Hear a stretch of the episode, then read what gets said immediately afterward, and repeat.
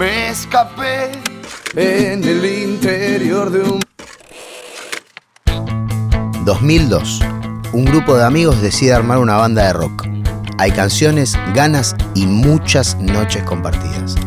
Y en un momento llega el nombre. Las pastillas del abuelo. bajo una mano del cielo. Pasaron 20 años. Pasaron discos, bares, estadios, giras y otras hierbas. Y siguen pasando, porque ese grupo de amigos hoy está más fuerte que nunca. Siempre está. ¿Querés saber cómo fue ese viaje de dos décadas? Bueno, te lo cuenta en primera persona cada integrante de las pastillas del abuelo. ¿Cómo que quién soy yo? Soy Hernán, pero seguro me conocé como el sensei. Así que armate uno, armate uno, Hernán. Me armo uno y arrancamos con 20 pastillas la historia oral.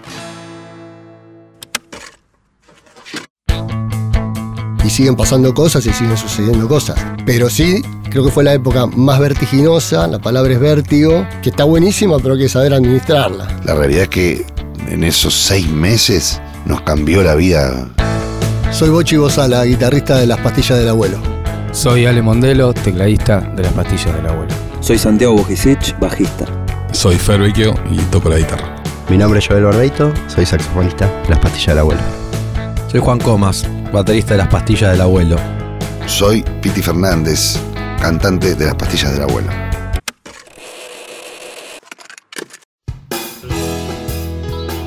Pastilla 4, bombardeos. Nosotros ganamos eh, el bombardeo del demo con la canción Cerveza. A la final fuimos con una banda super rockera que era Nahual. El bombardeo del demo era una sección del programa Day Tripper de Rock and Pop, que era un programa que le iba muy bien, en una radio que le iba muy bien, en un momento en donde se escuchaba mucho la radio y la audiencia de, rock, digamos, le daba mucha bola a eso. Y esto era como el corazón del programa. El año anterior a nosotros lo había ganado Jóvenes por Dioseros, me parece. Para cuando nosotros estábamos en el, tema del bombardeo del demo, Jóvenes por Dioseros estaban rompiendo, estaban por todos lados tocando. Es decir, uno, digo, era una buena, una buena ventana. Ya competir era una buena ventana.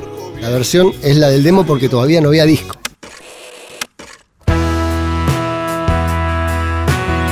Y lo que pasó fue que la gente empezó a votar, porque era toda una secuencia de que mes a mes la gente votaba, iban pasando cosas. Nosotros todos los meses teníamos un montón de votos y de pronto nos sorprendía porque todo el tiempo estábamos entre los- las más votadas. Hubo como una especie de batalla de bandas que estaban Nahual, no me acuerdo la otra banda, y nosotros que ahí jugamos en, la trastienda.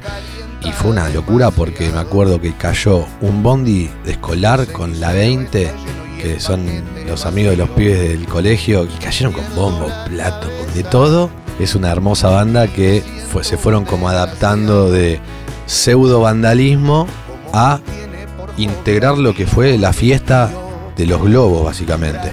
Con el bombardeo en la trastienda, yo creo que hizo alguna diferencia. Terminamos ganando por votación, de ahí que había jueces, ni me acuerdo quiénes eran. Nos dan un lugar en el Pepsi Music. Ese fue como el primer show así de tipo de festival que, así grande, conocido que tocamos.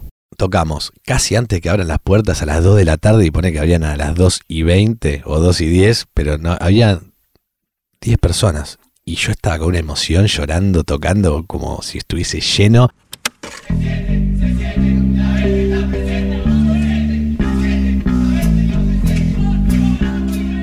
Éramos conscientes por ahí de que en los lugares donde veníamos haciendo shows de esa manera no los podíamos seguir haciendo más, tampoco había que darle una vuelta de rosca más, dejar un, un, eh, de explotar tuburios que no estaban al- para bancar tanta gente, como que era un momento de reconversión en esa situación. Todavía seguíamos arreglando fechas nosotros hasta que aparece el condado. Ese show en el condado iba a ser la presentación de Por Colectora y era un momento muy importante para nosotros. Ahí terminamos de pudrir la milanesa mal. Terminamos de pudrir la cosa porque, bueno, nos tiramos a organizar esa fecha que había juntado un montón de gente y la organizamos muy mal. Se nos desmadró todo, eh, había más entradas vendidas, había gente afuera que no podía entrar porque la capacidad ya estaba colmada. Así que tuvimos que, que suspender esa presentación y salir a la calle y pedirle perdón a la gente por lo boludos que éramos. Nos comprometimos incluso después de grabar el bombardeo del demo a hacer un Boca Juniors para toda esa gente. El papá de Ale, Edu, consiguió la bombonerita, la canchita de Boca abajo de la 12. Y también lo clausuraron porque estaban en disputa Ibarra con Macri en aquel momento. Y bueno, usaron de chivo expiatorio eso y, y me acuerdo que la gente dejaba sus, sus alimentos no perecederos, que era la única condición que les poníamos para que puedan disfrutar de ese show fallido del condado. Otra vez clausurado, otra vez me tuve que subir arriba del caballito de alguien a pedir disculpas. A nosotros no nos dejaban, a cuenta propia, de alquilar el teatro este, que ahora es el Vorterix, pues nosotros queríamos hacer una fecha gratis. Y el papá de Piti iba a poner la plata para que lo alquilemos y regalar las entradas. Y no nos dejaron hacerlo. Nosotros ese año habíamos terminado haciendo un teatro arlequines. El día, por supuesto, que tocaban los piojos en boca. Me acuerdo que fue un re lindo show porque sonamos muy bien y tocamos bárbaro, pero como que estaba re tranquilo abajo, ¿viste? Había gente, estaba bien, pero estaba re tranquilo, no había la euforia. Mucho de la 20 seguramente ya ese día se habían ido a ver a los piojos. Ahí hacemos como un parate chiquito y decimos, bueno, vamos a buscar a alguien que nos ayude y que se encargue de este tipo de cosas. Ahí lo conocemos a Aldo primero, que fue manager nuestro un par de años. Y por medio de Aldo llegamos a, a Crack, a la productora. Aldo fue el que leyó uno de los mails, que era de Eduardo Roca, que nos dijo, che, a este yo lo conozco, vayan a una reunión con él. Y me acuerdo de estar sentado con Eduardo y dijo, miren, yo no les puedo ofrecer mucho, salvo me enteré que se van de gira, porque creo que ahí ya Fer había mandado un, un mail. Y nos dijo, yo les puedo conseguir tocar en el Hessel Rock y cuando vuelvan vemos. Y esa gira fue un paso más, porque ahí sí ya nos movimos un poco, ya logramos alquilar el motorhome, nosotros dormíamos ahí, tocábamos. Dentro de esa gira también tresitos en la playa, eh, varias fechas donde nos ve gente, nos ve Vázquez en esa gira también, y Badía. Nosotros tocamos en un balneario y a los 200 metros estaba la radio que tenía Badía en Pinamar. Hola amigo, ¿qué tal? Soy Oscar. Nosotros teníamos un prensa que sigue laburando con nosotros, que ahora es eh, community manager, y en la fecha, mientras nosotros tocábamos, o se vendían discos o repartía, y él le reparte un disco a Badía. El tipo se ve que llega a la radio y lo escucha, o no sé, le habrá caído simpático, se habrá quedado a escuchar show. Esa parte no la, la desconozco. Lo que sí, que cuando terminamos de tocar, nos invitan a ir a la, a la radio, al programa que estaba en ese momento eh, al aire. Y estaba el de Ponlesica, Alejandro Ponlesica.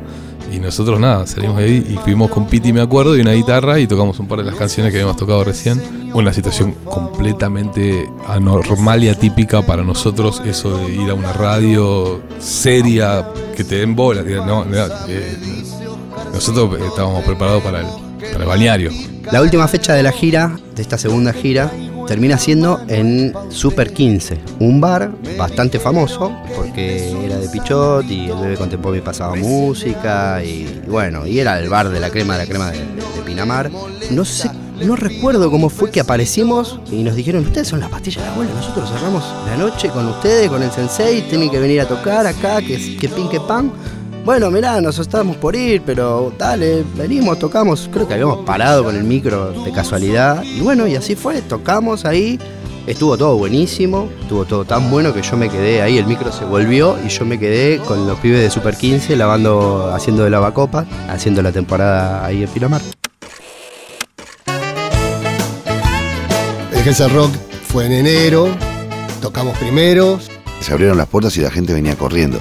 Y es raro porque metíamos nosotros 300, 400, 500 personas. No podían estar todas ahí en Gessel, digo, pero se ve que hay gente que quería saber quiénes tocan el sensei, cómo es el sensei. ¿Es un chabón con una guitarra o hay una banda atrás? Con bajo, batería, eso no... Era raro, pero la gente quería saber, venían corriendo. habrán sido cuatro o cinco temas, pero bajamos eufóricos y muy contentos de esa experiencia también. Tocar a, a las 5 de la tarde con un sol que raja la tierra y un montón de gente saltando y pasándola bien fue ya de- era señal de algo y, y así fue como encaramos lo que venía, que iban a ser fechas más grandes y etcétera, pero, pero ya había un quiebre en cantidad de público y en expectativa. Pastilla 5, el disco rojo. Cada tanto hacíamos algo grande para ver, o, lo más grande que pudiéramos, para ver dónde estábamos parados, es decir, cuánta gente, qué podíamos calcular para hacer. a la vuelta de la, gira esta que terminamos tocando en el Gessel Rock, claramente mostrando un crecimiento con todo lo que había pasado. Ya del condado, fecha suspendida, a Boca ya había ido bastante más gente y ya en la costa ya se notaba, ya sabía cierto cachén que ya había cierta ebullición y empezamos a laburar con la agencia que te daban no solamente la llegada a este tipo de lugares como el teatro, sino publicidad y, la nota con la radio y todo un montón de cosas que antes para nosotros era más difícil. Eh, llegamos a, a ver qué onda. Entonces nos tenemos que hacer un teatro de colegiales. Lo más loco de los primeros teatros de colegiales que cuando nos proponen hacer eh, uno, en principio era uno, eh, hablando entre, entre nosotros, era bueno, ponele que metamos mil, mil cien con toda la suerte, eh, va a estar vestido, va a estar bien y va a ser un gran show. y, y vendimos un show de colegiales en dos días. Lo agotamos y, y hubo otro más. Digamos, no, ya, ya no lo podíamos creer. Era como un fenómeno. de- se notaba que la gente estaba queriendo conocer el, al nuevo fenómeno. Fue como, che, ah, lo que hacía falta evidentemente era una estructura que contenga esto que está pasando. Imagínate con qué eh, leche llega la gente a los teatros de colegiales después de una gira muy exitosa del Sensei, cada vez tomando más fuerza. Venían mensajes de Paraguay, de, de Mendoza, de todos lados. Las pintadas que hacían lo suyo, el boca en boca de la gente y encima el show fallido del condado, más el de boca.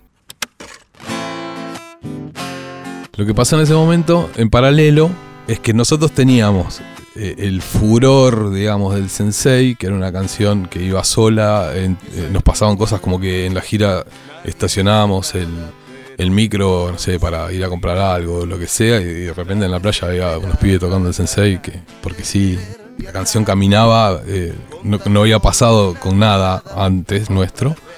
Entonces, por un lado, espectacular, pero por otro lado, las pastillas del abuelo no eran el sensei, en el sentido de decir de que no teníamos más senseis atrás del sensei como para defender es- ese tipo de, prosa, digamos, de, canciones joda, por decirlo de alguna forma, ¿no? Es decir, por otro lado había un montón de canciones pensadas desde lo que se decía y qué sé yo, que iba para otro lado. Entonces nos vimos como en la situación de decir, bueno, ¿qué onda? Si estos 3.000 tipos que compraron la entrada lo compraron para tocar por el sensei, ¿qué vamos a hacer? Y me acuerdo que Piti, por sobre todas las cosas, él estaba en un momento en donde quería profundizar en lo que tenía para decir, no quería ir para el lado del sensei. porque planteaba una dicotomía en varios sentidos. Por un lado, id- de- identitaria.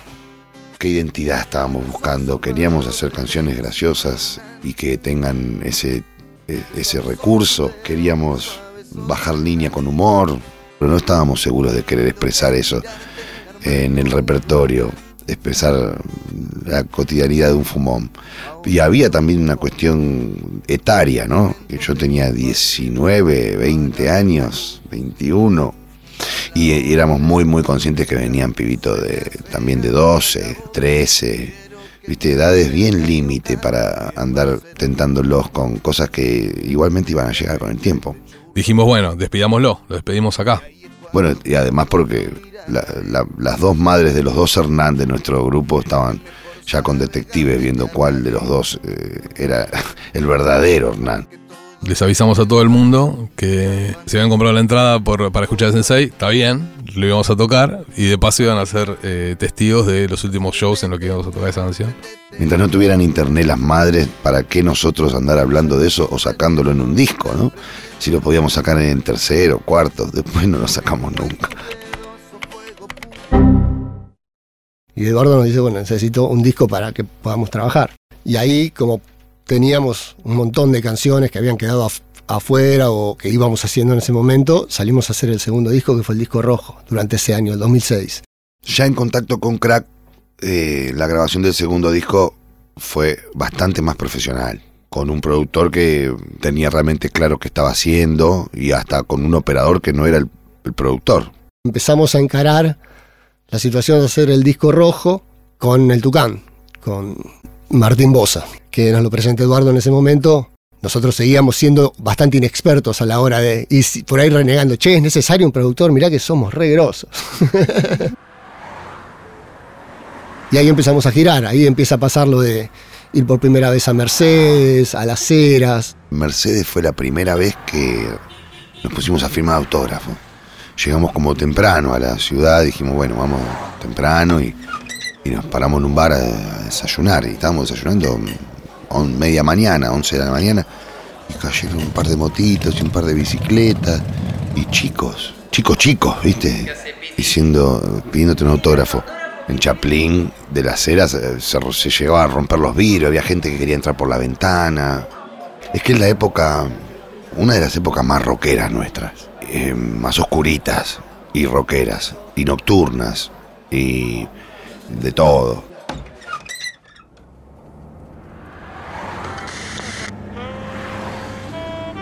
Estábamos haciendo la preproducción del disco rojo, eran muchas horas.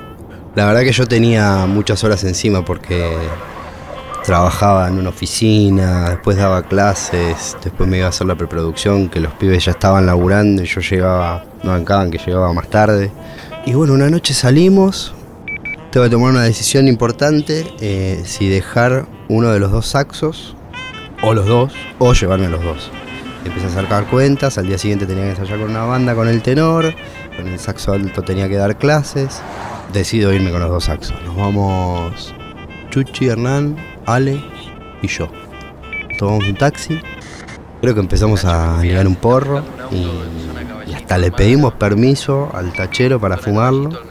Y bueno, paramos ahí, ya habíamos fumado un poco, yo me bajé, eh, los saxos estaban en el baúl, el tipo tenía el baúl con llave, tenía que bajarse, abrir el baúl, una que yo me bajaba, agarraba los saxos y, y me iba. Pero yo, la verdad que me olvidé, me olvidé, nos bajamos, pagamos, ¿quién paga? Vos, yo, pa, pum, ¿cuánto es? Dos, tres, cinco, diez pesos. Y un poco en, en, eh, en esa vorágine de, dividir la guita, yo me olvido completamente, todos nos olvidamos. El taxi se va, pega la vuelta y a los dos minutos, como, como cuando te falta la billetera que decís la perdí, bueno, una sensación medio así, un poco más grande, ¿no? Y chao, perdí los saxos. En el disco rojo nosotros hacemos una historieta y en una de la parte de la historieta está el, hay un taxi que era el de los saxos que se está yendo y es muy interesante para que gente cuando vuelva a ver el arte y agarre la historieta, en algún momento de la historieta se va a encontrar con un taxi que se está yendo y se está llevando los saxos de Joel. Estábamos en plena cresta de la ola. Era una época donde se nota, por ejemplo, en mi voz, en ese disco rojo, que estábamos baqueteados tempranamente. Con Joel con saxos prestados y todos un poco mal dormidos. Más allá de que era una época candombera, bueno, en San Telmo se, se alargaba la noche hasta bien tarde. Es algo que en ese disco se nota mucho. Ese es el comienzo de una época muy caótica en mi vida, sin lugar a dudas. La pérdida de esos dos instrumentos dio puerta a un montón de excesos, a, bueno, a muchas cosas. Una época muy caótica. Creció mucho más rápido, quizás eh, la convocatoria que teníamos que nosotros como asentándonos como banda y, y profesionales y como músicos y como todo. A mí por lo menos me superó en un momento muy fuerte, muy fuerte. A mí particularmente lo que me pasó fue que en el 2007 fue, fui padre por primera vez, o sea, no tuve mucho tiempo de que se me volara la peluca en esa época, pero tal vez un poco la peluca se me podría haber volado un poco más, porque eh, eh, estaba buenísimo lo que empezaba a pasar en ese momento. Viste, entrabas en una rueda de shows, de gira, de, de pasarla bien, de divertirte, que era lo que nos tenía que pasar.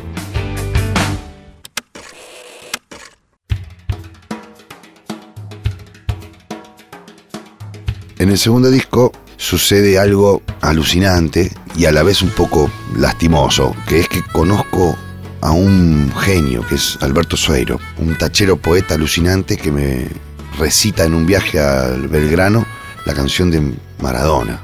Me recita un poema para Maradona indescriptible. Esa canción debería haber estado en el disco rojo y yo perdí el teléfono de él durante tres años. O sea que yo lo grabé también con, con cierta pena por no incluir esa canción. Con el disco rojo nos pasa algo que después no nos, no nos pasó con otros, o salvo con, con alguna cosa muy, muy puntual, que es que las canciones la gente ya conocía porque ya las veníamos tocando. Entonces muchas de las canciones no eran completamente nuevas. Es raro porque también a la vez tengo un, un gran recuerdo de, del living de la casa del Tucán, de grabar ahí con él mano a mano. así como con una intimidad hermosa, una situación totalmente diferente a la que fue grabar un disco en cinta abierta, todos juntos en un lugar, todos compartiendo otra alegría. Yo tenía un corazón partido, porque también la pre la viví como de una manera muy rara, ¿viste? Fue todo un, un torbellino. Entonces llegué al lugar sin saber muchas cosas que iba a tocar. La vivencia fue caótica.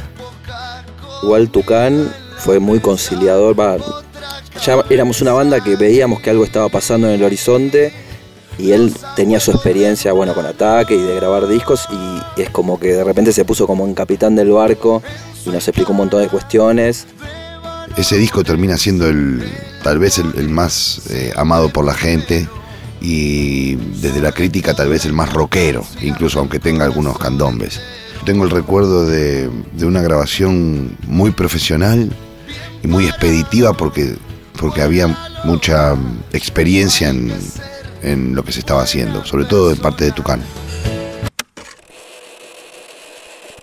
Pastilla 6. Fuerza, locura y libertad. Terminamos el disco rojo, lo hacemos tres colegiales esta vez. Y nosotros acostumbrábamos en esa época, juventud este, que nos acompañaba, a cuando terminaba el show nos tirábamos al público, todos, uno por uno. Me tocó la mala suerte, no me acuerdo si fue en el, primero, en el segundo o en el tercero de los colegiales, de que nos tiramos todos eh, a la gente. Y yo calculé mal, salté un cable que me estaba como molestando y caí en el medio de la valla. No me rompí la pierna, pero estuve fácilmente una semana con un dolor en la pierna de un golpazo que me di. Y recuerdo todo el teatro de colegiales haciendo... "Uh".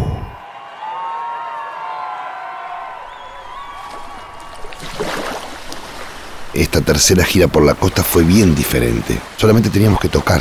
Realmente fue un sueño esa gira.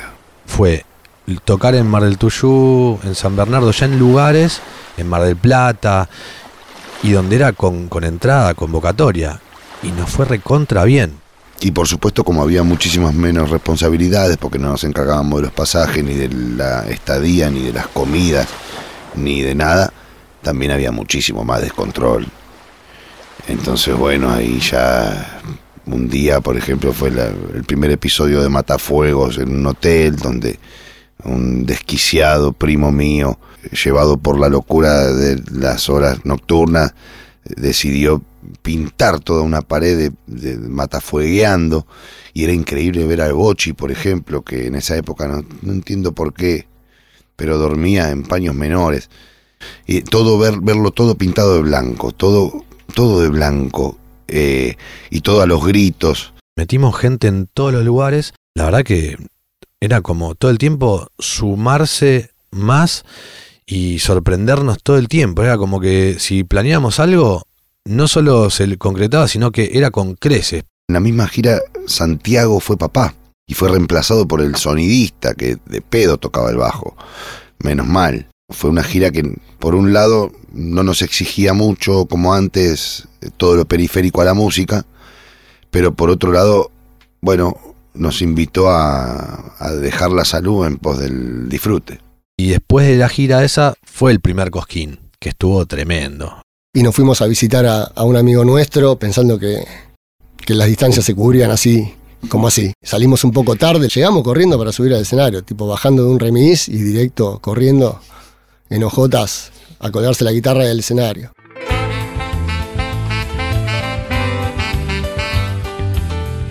En Pastilla del Abuelo, todo fue crecimiento.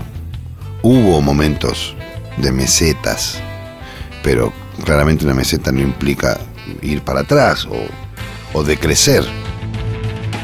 Sí, yo creo que ese debe haber sido tal vez el proceso más vertiginoso nuestro, de alguna manera, en todos los aspectos posibles.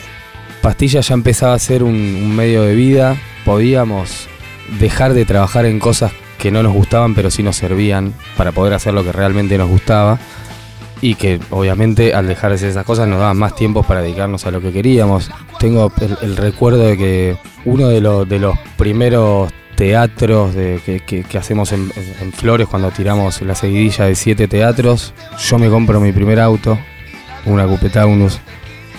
Y dije, wow, ahora para acá, todo para adelante, todo para adelante.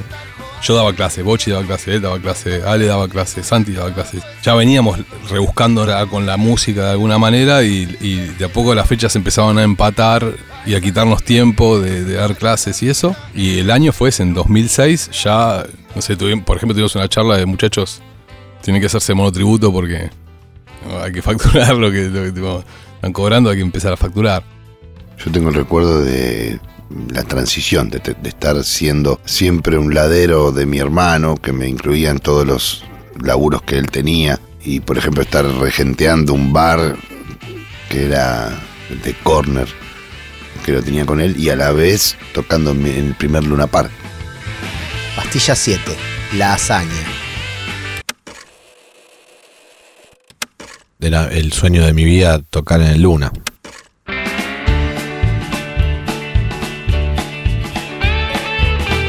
El Luna marcaba algo para nosotros desde el sentido de lo que significa el Luna para todo argentino, para mis viejos, para mis abuelos, para nosotros, la, cuna de un montón de espectáculos de arte que, que no se puede creer, de peleas, de cosas deportivas, de era como tocar el cielo con las manos en ese momento.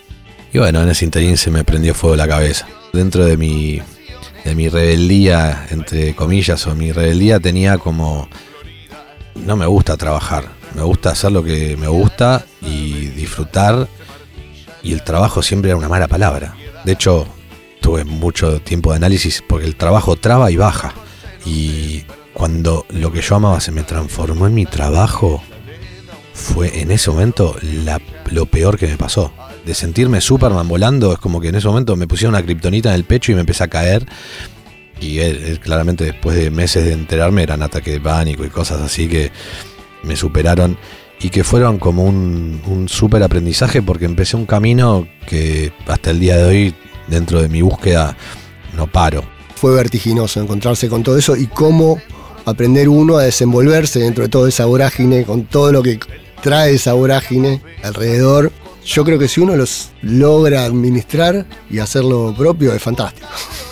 Fue rápido, todo muy rápido, y de repente estábamos ahí en el Luna Park.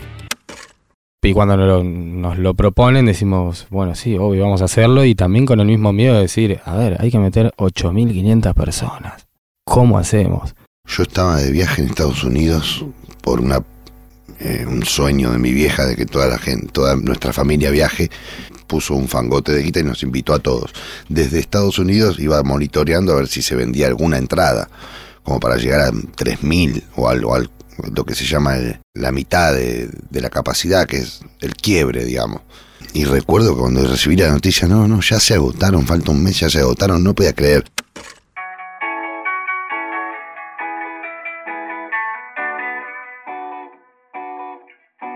Y ahí está crack. Esa situación de aprovechar la desesperación de la gente por ser los primeros en ver el fenómeno, eso no fue nuestro. Nosotros nu- nunca hubiéramos estado en ver cómo estaba la sensación de la gente. Eso ahí estuvo Eduardo Roca bien pillo de aprovechar esa ola. Piti tampoco estaba disfrutando. Me acuerdo de semanas antes, estaba el otro recontra loco y, y yo hablándole de, no, boludo, tenés que disfrutar. Y a mí me pasaba lo mismo que no estaba pudiendo disfrutar. No recuerdo muy traumático ese proceso. Creo que lo disfruté muchísimo. Estaba a pleno con mi paternidad, o sea, que, o sea que tenía el enfoque en esa situación en mi casa y por suerte no tenía que ir a la oficina todos los días o a tomarme el subte. Por suerte podía estar haciendo lo que más me gusta, que es, que es tocar. Y estaba pasando, entonces yo lo estaba disfrutando mucho. Veía, por ahí sí, que como sigue pasando hoy por hoy después de 20 años, a cada uno lo que nos va pasando como banda, las situaciones nos van pegando diferente por suerte estamos todos para decir, che, vale, vamos para adelante y cuando uno está medio flaco, el otro está más gordo, y, entonces, claro, la vas llevando y, nunca te termina el proceso individual que puede tener cada uno, cómo le pega, tirando para atrás. Y siguen pasando cosas y siguen sucediendo cosas. Pero sí, vuelvo a repetir la palabra, creo que fue la época más vertiginosa, la palabra es vértigo, de ir a una velocidad que está, que está buenísima, pero hay que saber administrarla. 11 de abril del 2008. Eran ponerle 35 invitados y 30 canciones, o, o 30 invitados y 30 canciones. Era una locura de invitados. Era una cosa que era obvio que inconscientemente necesitábamos ayuda para afrontar la fecha y, reclutamos un montón de amigos. primer Luna Park fue justo el año que fui padre, en enero, que era también nuestro primer cosquín que no tocamos. La situación del primer Luna Park, toda la experiencia en lo personal de ser padre, fue un año bastante emotivo y tengo el recuerdo ese de la necesidad de compartir la fecha. Era, era un piletazo, ah, después se agotó, pero al principio era vamos a hacer el primer Luna Park saltando de teatros. Llamamos a todo el mundo, todo el mundo que había grabado con nosotros participó de Luna Park, todo el mundo que creíamos que eran nuestros o sea, llamamos a todos y el sonidista casi renuncia. Yo venía con una serie de conflictos, como bueno, la crisis de los 30, imagino serán, y de alguna forma posdataba mi felicidad a poder, digamos, establecerme como un músico que vive de la música, ¿no? Uno siempre le, echa la culpa a algo externo de lo que le está pasando internamente y yo creía que era eso. Surge la fecha de Luna Park y era, bueno, listo, ya está, está mi puerta de salida, digamos, una vez que está, tocas en Luna Park y llegás, llegás a determinado lugar y ya está, digamos, a partir de acá voy a ser feliz, me acuerdo.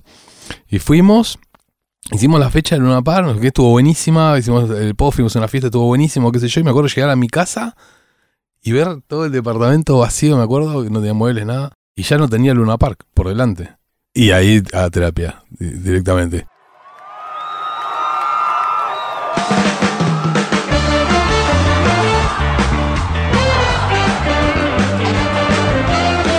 Todos los una par de las pastillas fueron explosivos. Así que yo entiendo que la gente cantaba los temas desde el primer día. Yo no recuerdo un una par donde no hayan cantado porque no conocían los temas. Sabían, por ejemplo, entera la canción, por ejemplo, a mi mamá y Mortadela, que era una canción dedicada a todos mis amigos uno por uno y sus cualidades. Entonces entraron todos mis amigos, la 20 entraron todos, al primer Luna Par entraron, de hecho el pibetavo cumplió su sueño, que era, era raro, pero dijo yo quiero atajar un penal en Luna Par. Nunca se jugó un partido en el Par, no era, no era un estadio como para tener ese sueño, pero él quería eso y se atajó un penal virtual, así, saltando a cualquier lado en el Luna Par.